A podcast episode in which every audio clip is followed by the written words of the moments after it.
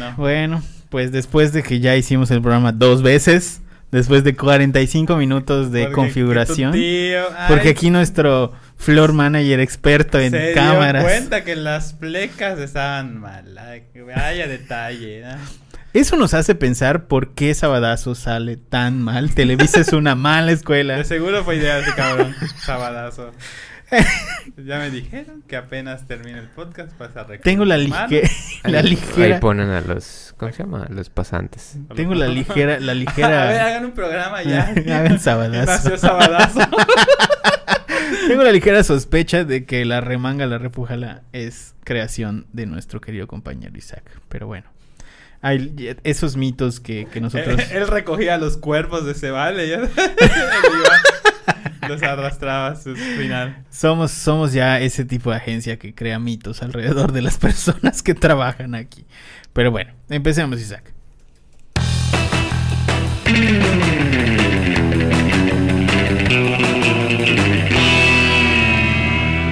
Internet, ¿qué tal? Buen día, buena tarde, buena noche tengan todos ustedes. Bienvenidos sean una vez más, como todas las semanas, a este su increíble, fantástico, maravilloso, mágico, musical, universal, transhumánico y demás podcast de Aloha.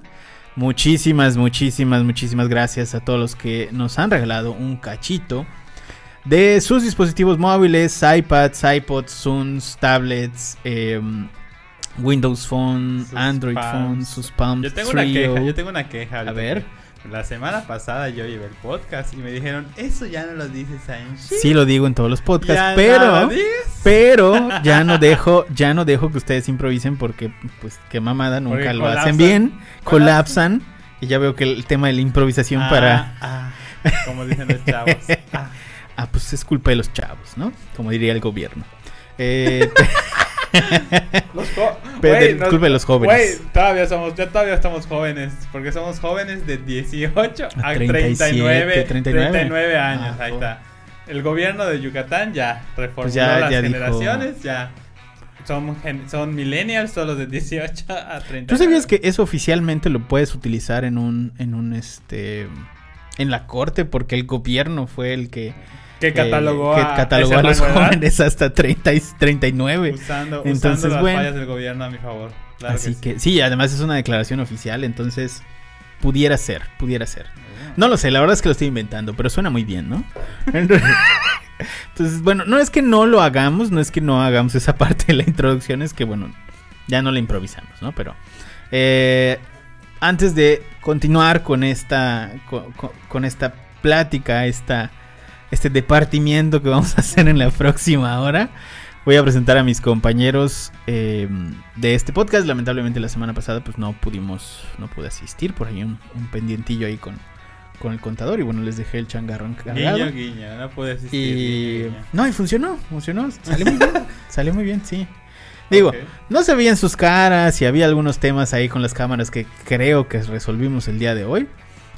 Pero pues salió bien, salió bien. O sea, ya pueden estar en la novela de las 7 sin problema. Así que, sin más ni más, a mi derecha, como todas las semanas, tenemos a nuestro project manager, Edwin. Edwin, ¿cómo estás? ¿Qué tal equipo? Eh, pues aquí acompañándonos una semana más. Eh, vamos a seguir hablando de métricas para evaluar el desempeño de su equipo de ventas. Y pues sin más, listo para empezar con ustedes. Qué feliz te escuchas. Siempre. Me llevo a la... Muy animado, muy Qué animado estás, cara. Vamos a ver números, claro que Vamos a ver. Números, números. Mm, Ni datos. Fórmulas. Miguel, a mi izquierda, Miguel, nuestro representante del equipo de Paperclick. Paperclip.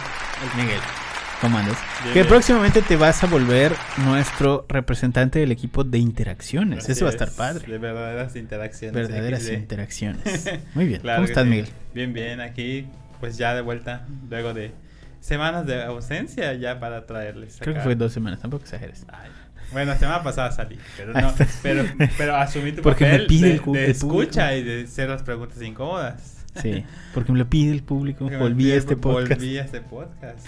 Yo no me voy hasta que, hasta que la gente lo decida como Yolet. Ándale. Muy bien. Muy bien. y muy pues bien. bueno, ahí, aquí estamos y pues vamos a ver este Más métricas, ustedes dirán, "Ay, otra vez métricas, pero para que no digan que, que luego que nada más les cuenteamos, ahí está, más métricas para que puedan evaluar casi casi hasta cuántas veces al baño va sus vendedores. Sí, yo creo que hoy ya pasamos a las que son. Si pudiéramos ponerlas como en una, en un, eh, en una escala de importancia, hoy vamos a pasar con las que ya son como finales, ¿no? Porque ya es cuántas ventas tuvieron, cuál es tu representante que tuvo más ventas, ese tipo de cosas, ¿no? Entonces, pues muy probablemente las de hoy sean las que le tienes que mostrar a tu jefe, básicamente, o le- Claro. le tienes que mostrar al dueño. Ya es, Eh, es prácticamente números, dineros, etc., ¿no? Ya es Claro. cuánto ganamos, cuánto perdimos. Sí, porque muchas de las anteriores también eran para un tema de desempeño, que eso, o sea, para un director de ventas, pues sí te sirve para saber eh, si algo de lo que están haciendo tus vendedores está, está funcionando mal, o sea, o sea, está ejecutando mal, con lo cual la venta no está sucediendo. Pero bueno, a raíz de eso, también tenemos las, las métricas de si todo el conjunto de operaciones de tus vendedores pues está funcionando y las ventas están sucediendo, que es más o menos lo que veríamos el día de hoy. Ah, bueno. Una de las partes más complicadas, y esto se los voy a decir de la forma más honesta posible. Señores vendedores o pseudo vendedores que están ahí afuera y que nos están escuchando, eh, ¿por qué dejan de hacer las llamadas telefónicas? Este tema es bien complicado. Y esta semana estuve eh, revisando ahí este... Estuve revisando, bueno, porque estamos en planes de, de armar algunos portales para proyectos ahí personales este, de la agencia. No tiene nada que ver con clientes, sino proyectos como side projects de la agencia. Entonces estamos buscando algunos nichos este, de temáticas específicas y quería conocer como el proceso de, de, pues, todas estas empresas este, de las cuales estamos investigando. Uno de ellos, pues obviamente era eh, inmobiliario, específicamente en el ámbito de terrenos, y el otro era leasing en el tema de autos, arrenda- arrendamiento de autos. Eh, y quería ver más o menos cómo es el, proceso. Y por ejemplo, en el tema de arrendamiento de autos, no les voy a decir que hablé con una empresa que se llama TIP, no les voy a decir el nombre. eh, pero me marcaron cuatro veces y las cuatro veces me marcaron en el horario donde les dije que no me marquen. Entonces, bueno, eh, de esas cuatro veces que me marcaron, en ningún momento me dijeron, oye, nos, nos diste información en tal lado o eh, aquí es donde, de donde obtuve tus datos. O sea, no había ningún contexto. Simplemente me marcaban y no sabían qué pedo.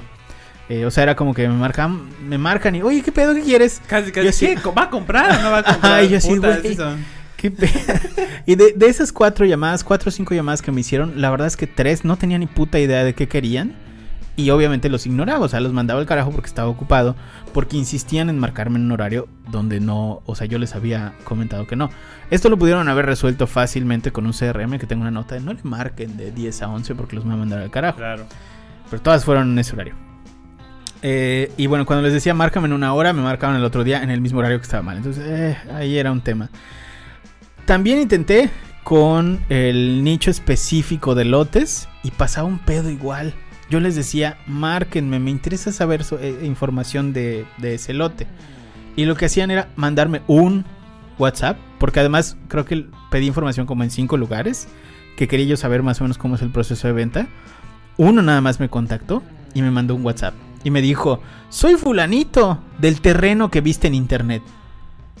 Y yo, Güey, es todo el contexto. O sea, ay, señores vendedores, este... Estamos muy mal. Estamos, estamos muy mal. Estamos se muy mal. quejan de que, ay, ¿por qué no?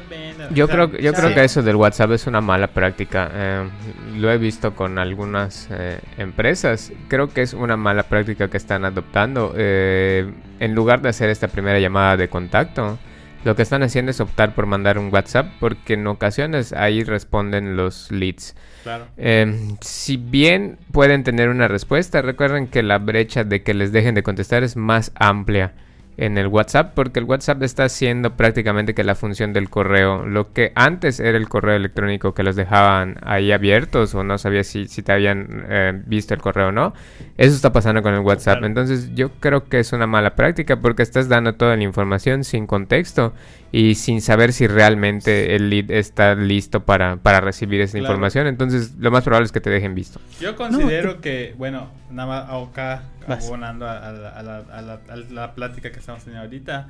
Yo creo que, güey, algo que si vas a mandar WhatsApp, al menos complementa la información, que no sea solo así de, ay, eso que te dijeron, ¿no? De, ay, el terreno que viste en Puedes internet. levantar un poquito tu micro porque Sí. creo que sí está muy abajo. Ok, es, no solo esa cuestión de, ay, el terreno que viste en internet, güey.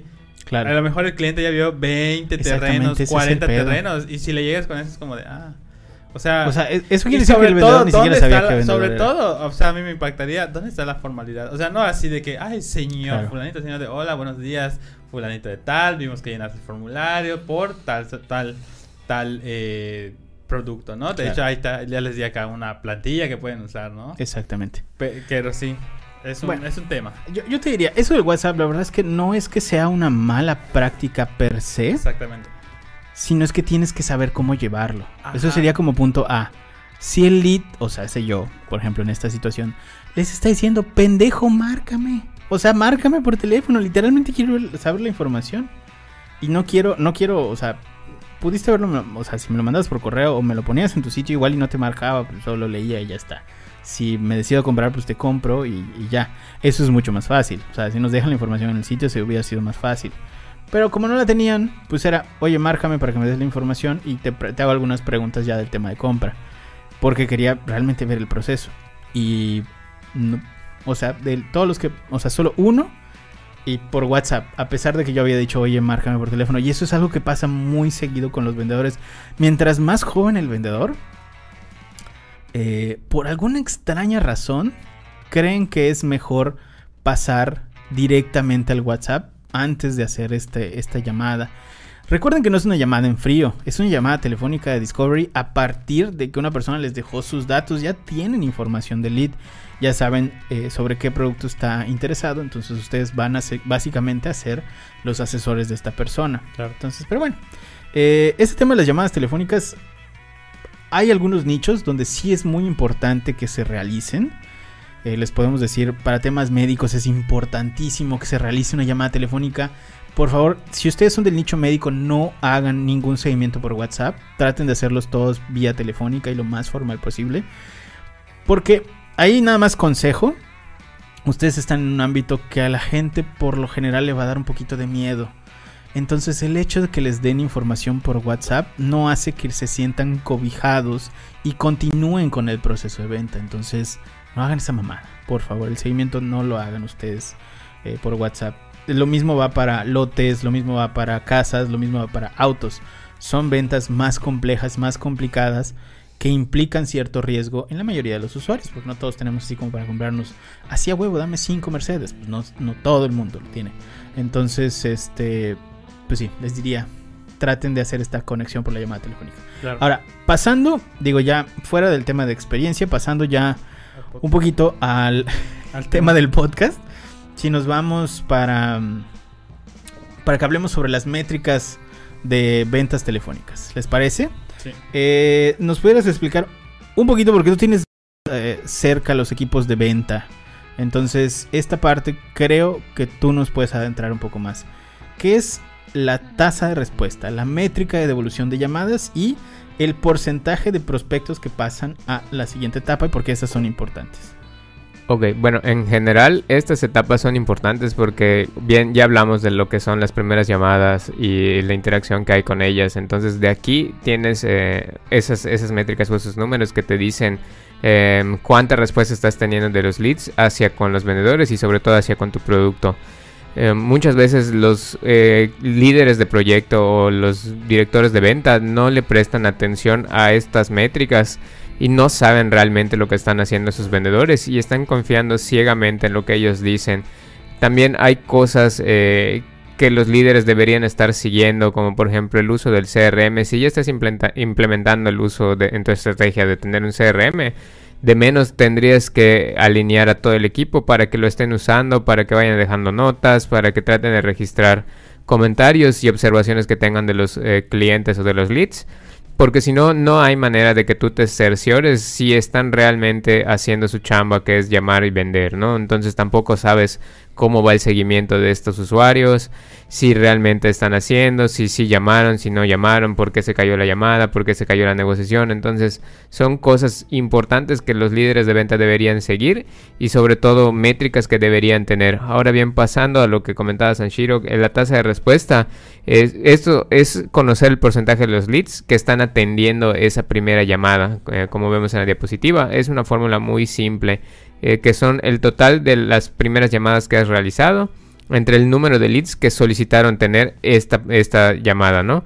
Eh, ese resultado lo vas a, multiplicar por 100 y te da esa tasa de respuesta. Obviamente, mientras más alta la respuesta, es que estás teniendo una estrategia eh, adecuada para, para, ellos y para tu equipo, ¿no? Ahora, la métrica de devolución de llamadas es la que nos permite conocer respuesta de los leads a las llamadas que les realicemos. Eh, es distinto, un tanto distinto a la primera porque eh, es eh, directamente la, respuesta, valga la redundancia, que está teniendo el usuario para con tu primera información. Esta, esta fórmula se calcula con el número de llamadas solicitadas y que fueron contestadas y entre el número de llamadas solicitadas por 100 y te da el, porcentaje. Como les digo, es va de la mano, más no son iguales, nada más hay que hacer esa pequeña distinción la primera es nada más para las primeras eh, llamadas. Eh, sí, es para las primeras llamadas que están solicitando. Perdón. Y la segunda es para esas llamadas que necesitan un poco de refuerzo y que los leads están pidiendo tener esa llamada o que te están teniendo una fase 2, por decir así, de las llamadas, ¿no? Exactamente, es ya un segundo paso, es ya, vamos a decirle, convencimos al lead desde la primera llamada y ya esta segunda métrica es para ver qué tanto responden a, todos los contactos que tengamos con él, ¿no? básicamente. Claro. Ahora, luego tenemos el porcentaje de prospectos que pasan a la siguiente etapa. Eh, como les dije, el seguimiento es muy importante. Entonces, aquí esta métrica es funciona y radica en función de los seguimientos que estén teniendo tus vendedores respecto a los leads que están teniendo.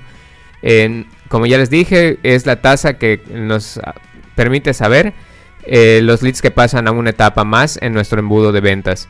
La fórmula es eh, prospectos interesados, tu número de prospectos interesados entre el número de llamadas solicitadas y contestadas por 100 y te da el porcentaje de aceptación que estás teniendo y sobre todo el porcentaje de leads que están avanzando dentro de, tu embudo de ventas. Siempre, siempre, siempre tienen que tener un embudo de ventas para medir eh, dónde vamos en el proceso y dónde se puede ajustar la estrategia, dónde se puede estar cayendo la estrategia y ahí esforzar y ahora sí que meterle candela a ese, a ese paso del, embudo para que no esté eh, pasando esto. Hay muchas razones por las que puede caerse un, un negocio a lo largo del embudo, entonces para eso nos sirve, para ver si hay una etapa en particular que esté fallando y ahí enfocar esfuerzos y ajustar la estrategia. Claro. Esta parte de, de, lo del embudo creo que también es bien importante y nos ha pasado ya en los últimos meses con, con vendedores que, que son un poco reacios a, a mover sus, sus negocios de, de, de, la etapa en donde estén. Pero yo, no, yo no creo que sean reacios. Eh, más bien, la cosa es que no están. Ajá. Una, son huevones. Dos, no están acostumbrados todavía a que tienen que pasar por este embudo de ventas. Entonces, es como le explicaba alguna vez a, a un cliente.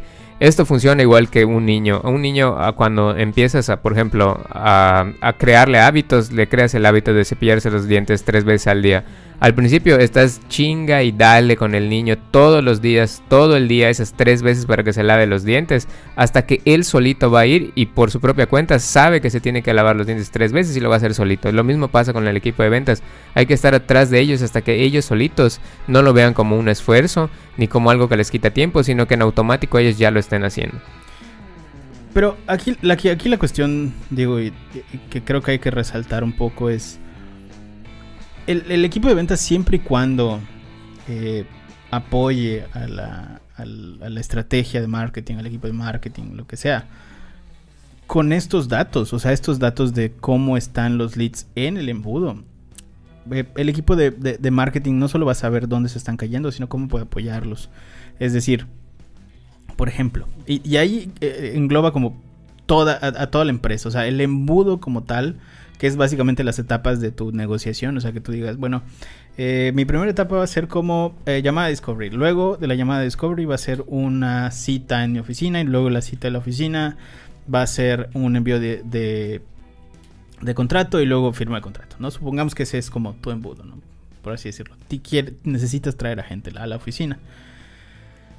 Siempre y cuando, de, de siempre y cuando hagas bien el embudo, vas a saber eh, cuál es la parte del proceso que pues está funcionando mal y eh, ahí es donde empiezas a involucrar a toda la empresa. Es decir, por ejemplo, si en la visita a tu oficina algo salió mal, esto quiere decir que alguna parte de la negociación o de tu pitch de ventas o tu presentación, lo que sea que hagas en la oficina, sale mal. Es ahí donde tienes que eh, echarle ojo, ¿no? Porque ya llevaste al cliente que ya está interesado, algo salió mal. O sea, algo salió mal en la presentación. Tal vez tu producto no es bueno, eh, tal vez simplemente el vendedor que pusiste no es bueno dando este discurso.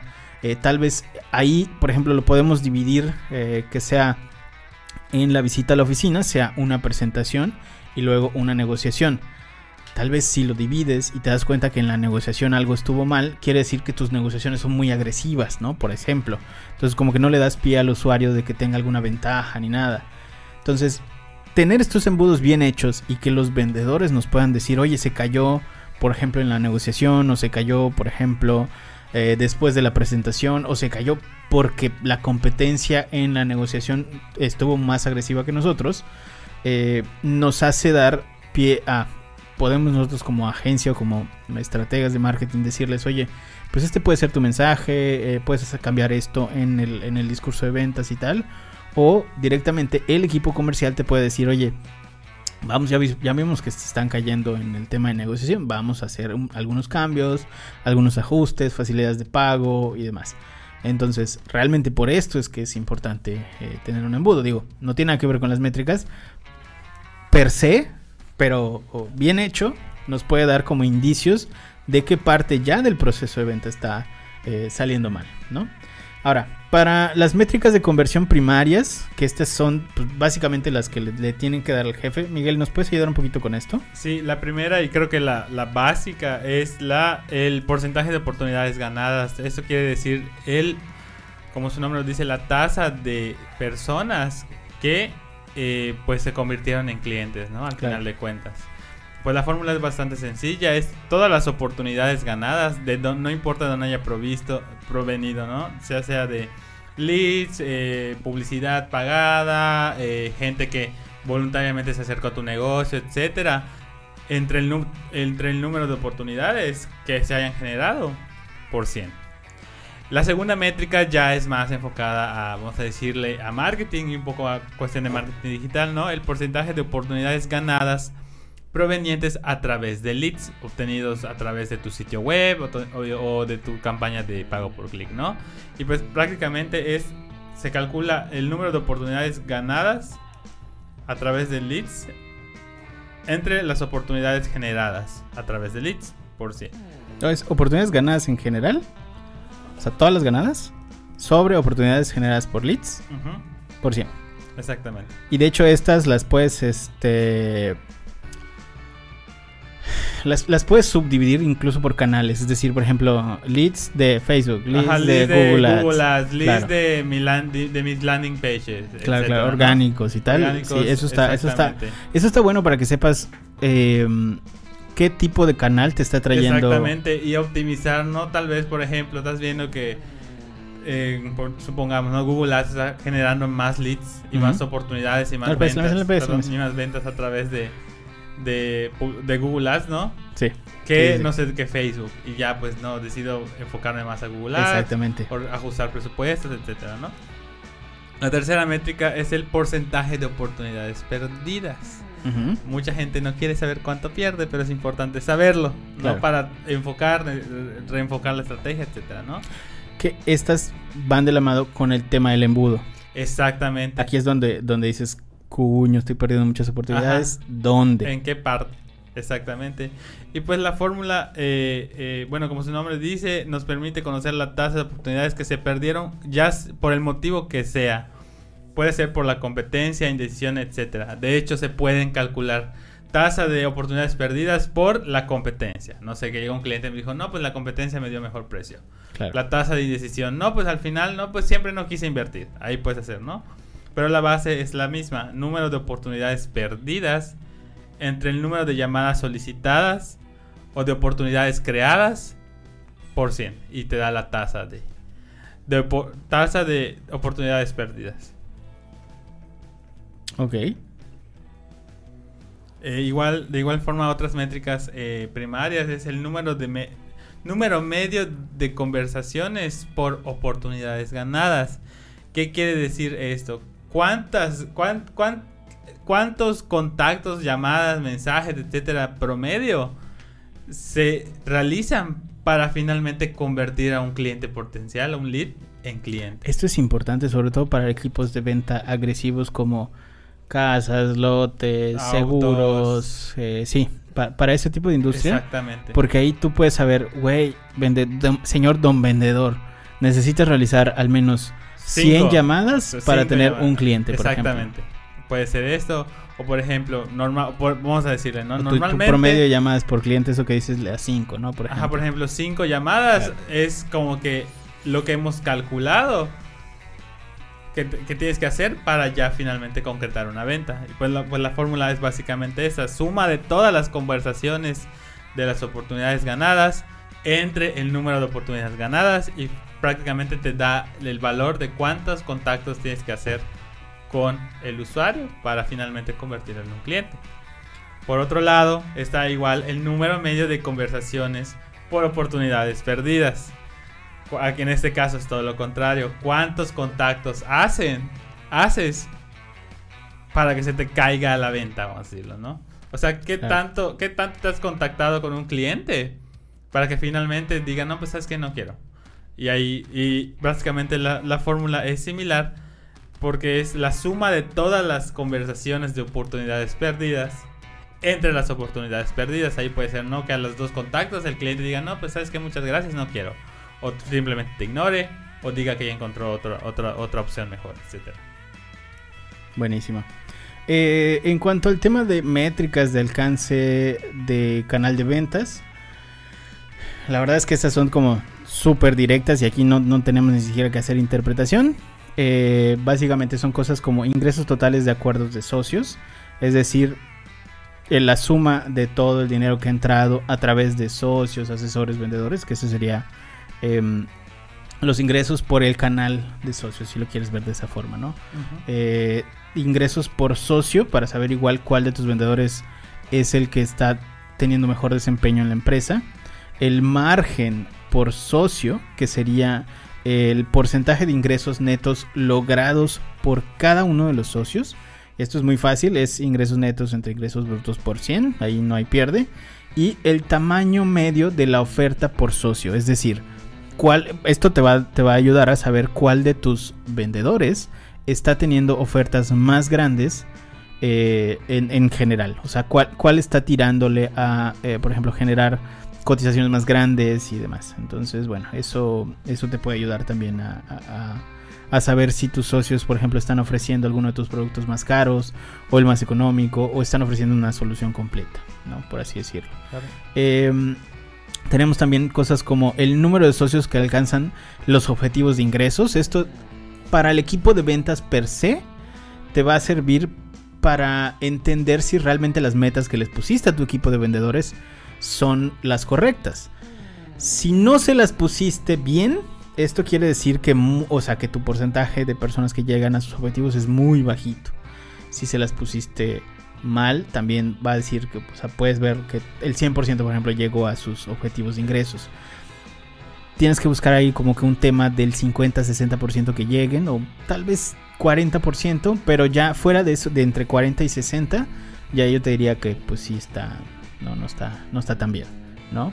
¿Qué es lo que pasa? Cuando todos tus vendedores, por ejemplo, no llegan a, a sus objetivos, lo que, vas a, lo que va a pasar es que eh, desanimes al equipo de ventas. Ustedes saben que el tema del mindset en, en en los equipos de ventas pues es importante.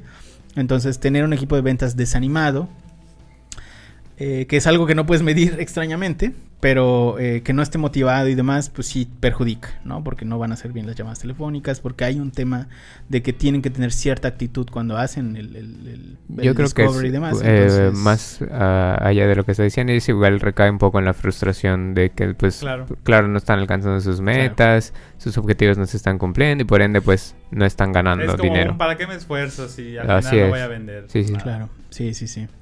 Recuerden que también en el tema de, de vendedores, pues hay ahí un asunto de... em, se vuelven socios, o sea, hay un porcentaje de esas ventas que les pertenecen. Claro. Entonces, eh, pues sí, o sea, si no hay cierres, pues tampoco hay ese porcentaje, ¿no? El número de oportunidades agregadas por los socios, igual, si están haciendo tus vendedores em, prospección propia, pues también es importante tener ese dato. El número de oportunidades calificadas agregadas por los socios, es decir, de su prospección propia, cuántos de esos están pasando a ser eh, leads calificados por market, por, por ventas o que están pasando a negocios de etapas ya eh, superiores. Y velocidad promedio del trato. Esto es bien importante, esto es diferente para cada industria. Esto quiere decir, por ejemplo, para la industria inmobiliaria de desarrollos arriba de 2 millones de pesos, podemos decir, bueno, el, el tiempo promedio de cierre es 3 meses. Para 4 millones a 10 millones, el tiempo promedio del cierre es de 5 a 6 meses. Entonces, em, pues sí, básicamente eso es lo que... Eso, es- ese es el número, la velocidad del tiempo promedio del trato. Entonces, ¿cuánto tiempo le toma al vendedor cerrar esos tratos? Eh, vámonos ya al tema de métricas de alcance del canal de ventas. Y aquí, bueno, ya tenemos algunas fórmulas. ¿Nos puedes platicar un poquito de la tasa de retención de clientes y socios? Claro, eh, para la tasa de retención de clientes y socios es nada más, pues, como su nombre lo indica, cuántos clientes estás teniendo eh, por socio o igual cuántos de tus socios están reteniendo a esos clientes que están llegando, ¿no? O a los leads que están llegando. Eh, para realizar esta fórmula, como vemos, necesitas definir un tiempo específico para medir, ya sea un año, un trimestre, un mes, una semana, no sé, eso ya, ya queda consideración de ustedes de- del tiempo que quieran medir. Y la fórmula es bastante simple, es el número de clientes que tienes al final del periodo establecido. En este caso, ahorita vamos a ver un ejemplo, me parece que es de tres meses. Entonces tienes el número de clientes al final de esos tres meses y le vas a restar el número de clientes nuevos que has adquirido durante este periodo. A ese número le vas, lo vas a, a dividir entre clientes que tenías al inicio del proceso. Ahorita vamos a ver un ejemplo para que quede un poquito más claro. A ese resultado lo multiplicas por 100 y te da el porcentaje. Si Esto normalmente es para empresas que tienen eh, productos que son recurrentes o servicios, ¿no? O sea, algo que es como recurrente. Suscripciones, Como ¿no? suscripciones, O como... sea, Netflix, Spotify. Ajá, e- ese es como el ejemplo más claro, pero puede ser, por ejemplo, un seguro, eh, puede ser eh, mm, algo como...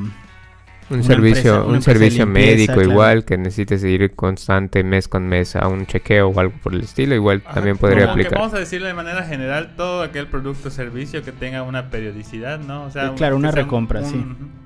Sí, sí, sí.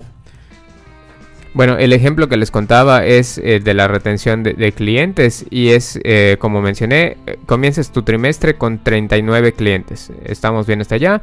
Después, a lo largo de esos tres meses, ganas 12 nuevos eh, clientes y pierdes 8, por lo que estás terminando tu trimestre con 43 clientes. El porcentaje de esto lo vamos a ver de la siguiente manera. Tus 43 clientes les restas los 12 nuevos que llegaron y ese número lo vas a dividir entre 39, que es el número inicial que tienes al periodo de este trimestre.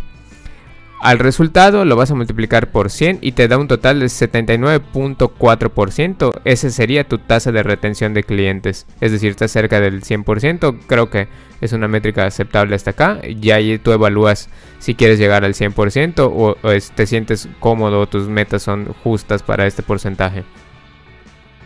Claro, también tenemos las métricas del flujo de ventas. Esto es eh, cosas como puntuación media de la satisfacción de los clientes. Aquí no hay mayor pierde, normalmente son eh, encuestas que te dicen del 1 al 7 o del 1 al 10. Que O también las, te ca- las famosas caritas, ¿no? De bien, Claro, bien, mal, malo, regular. bueno, eh, regular. Como cuando registras tu curva y te dice qué tan bueno es este servicio y Malo. pone una carita triste. Malo.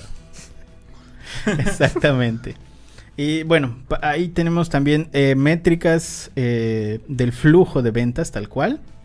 Cosas como número total de socios, número de socios nuevos agregados en el último semestre trimestre o año, número de socios perdidos en el último mes, trimestre o año, tiempo promedio para encontrar, incorporar y capacitar nuevos socios.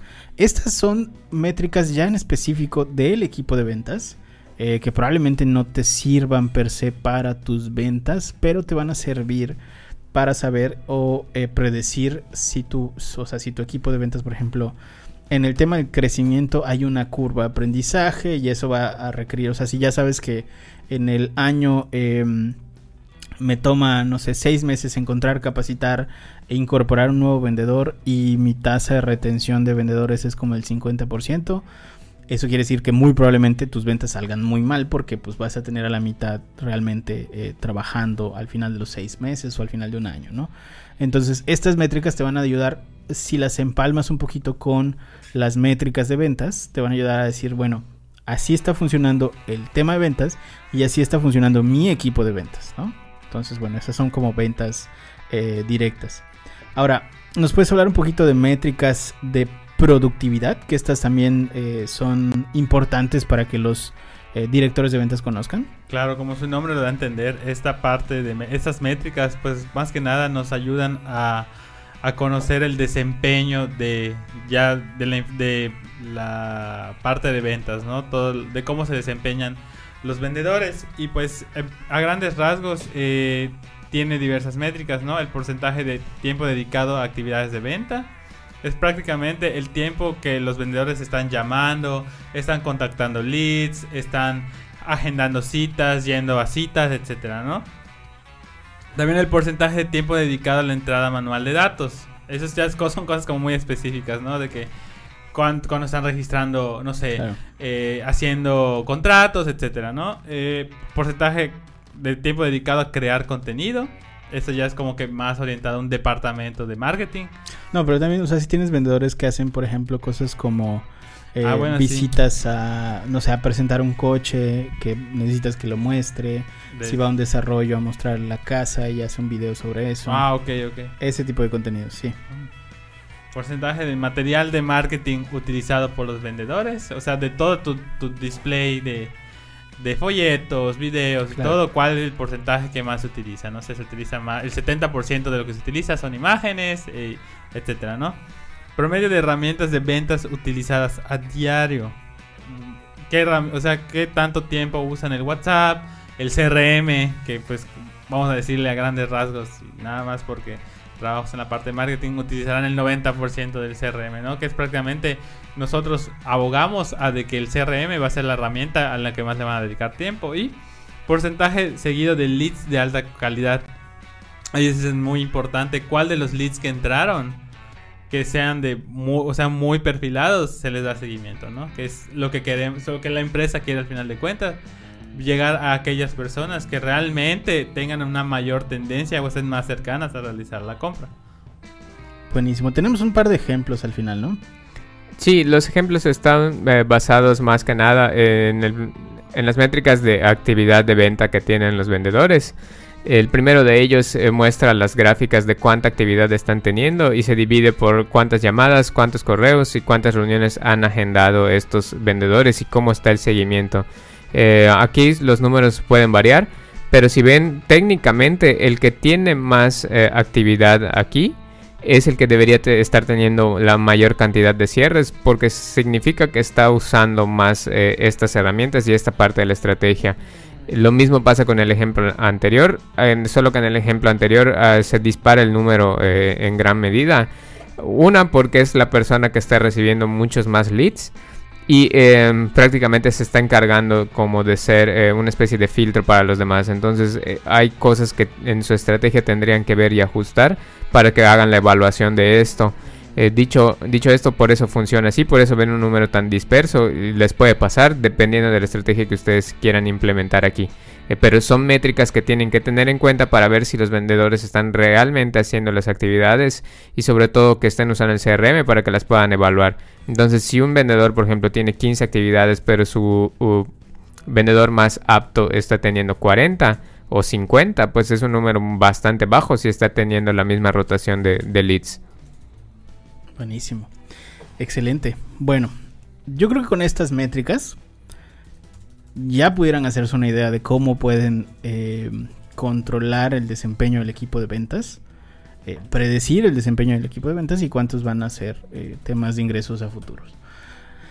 Ah, así que bueno, yo creo que con esto podemos dar por terminado nuestra serie de podcast sobre métricas para equipos de venta y cómo medir el desempeño del equipo de ventas. Si tienen alguna duda, recuerden suscribirse al canal de YouTube, dejarnos comentarios y preguntarnos y demás. Eh, así que bueno, si necesitan en algún punto igual que les ayudemos con eso, pues nos pueden contactar, ya saben, aloha.marketing, www.aloha.marketing y ahí estaremos respondiendo todas las dudas.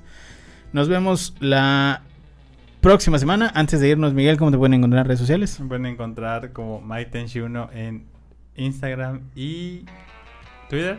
Buenísimo. Edwin. Arroba EdwinPGZ en todas las redes. Perfecto. Y a mí como arroba soy Sanshiro, igual en todas las redes. Nos vemos la próxima semana. Cuídense mucho. Bye. Bye.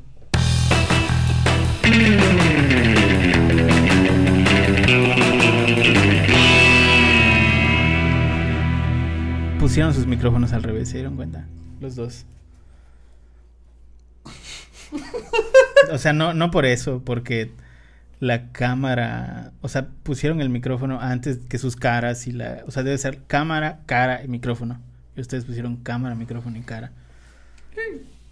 Pues es que todas las configuraciones estaban de que tu micrófono, o sea, es micrófono tiene que verse a la izquierda, cara en el centro y cámara. Pues por eso